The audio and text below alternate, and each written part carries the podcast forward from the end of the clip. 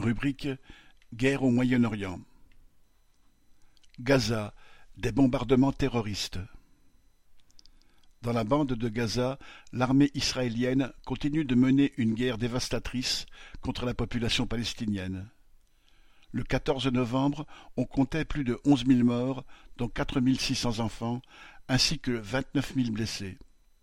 Le même jour, des tanks se sont massés aux portes de l'hôpital Al-Shifa, situé au nord de la bande de Gaza. L'hôpital Al-Shifa, le plus grand de l'enclave palestinienne, qui n'a plus d'eau ni d'électricité depuis le 10 novembre, selon l'Organisation mondiale de la santé, est constamment bombardé. Près de 2500 Palestiniens, venus s'abriter aux abords des bâtiments de l'hôpital pour échapper aux frappes israéliennes, ont dû se réfugier à l'intérieur, dans des services déjà bondés. Le Bureau de la coordination des affaires humanitaires de l'ONU rapporte que, citation, les bombardements israéliens autour des hôpitaux de la ville de Gaza et dans le nord de la bande de Gaza se sont intensifiés, depuis le 10 novembre et que, citation, plusieurs hôpitaux ont été directement touchés. Il y aurait désormais, dans la bande de Gaza, vingt hôpitaux hors service sur trente-six. Le 11 novembre, le directeur général du Comité international de la Croix-Rouge, Robert Mardini, s'est dit, citation, choqué et atterré par les images et les informations venant de l'hôpital Al-Shifa. Le monde ne peut rester silencieux quand les hôpitaux, qui devraient être des havres de paix, sont transformés en scènes de mort, de dévastation, de désespoir. Cessez le feu maintenant, a déclaré le directeur général de l'OMS, Tedros Adhanom Ghebreyesus. Mais de cessez-le-feu, il n'en est toujours pas question.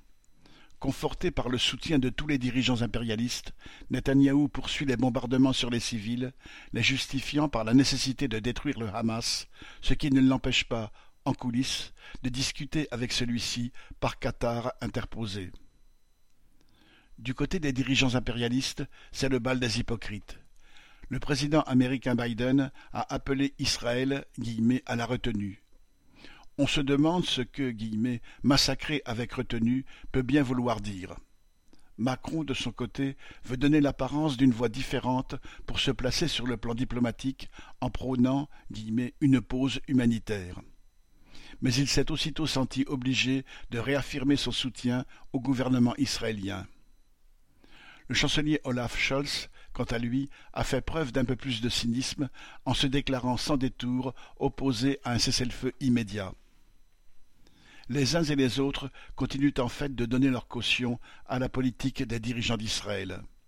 Les chefs de son armée n'hésitent pas à justifier leur bombardement, celui de l'hôpital Al-Shifa par exemple, par le fait que le quartier général du Hamas se trouverait sous celui-ci. Ainsi, tuer quelques dirigeants dont rien ne dit qu'ils se trouvent vraiment là justifierait de bombarder et tuer des centaines de civils. En réalité, les dirigeants israéliens veulent surtout montrer qu'un assassinat de masse ne les arrête pas. Ils savent fort bien qu'ils ne détruiront pas le Hamas, mais afficher ainsi leur force militaire vise à frapper de terreur non seulement la population palestinienne, mais les peuples de la région qui voudraient secouer la tutelle de l'impérialisme. Pour eux, c'est cela le droit d'Israël à se défendre. Sur ce point, ils ont toute la compréhension des dirigeants des grandes puissances qui partagent entièrement leurs soucis. Aline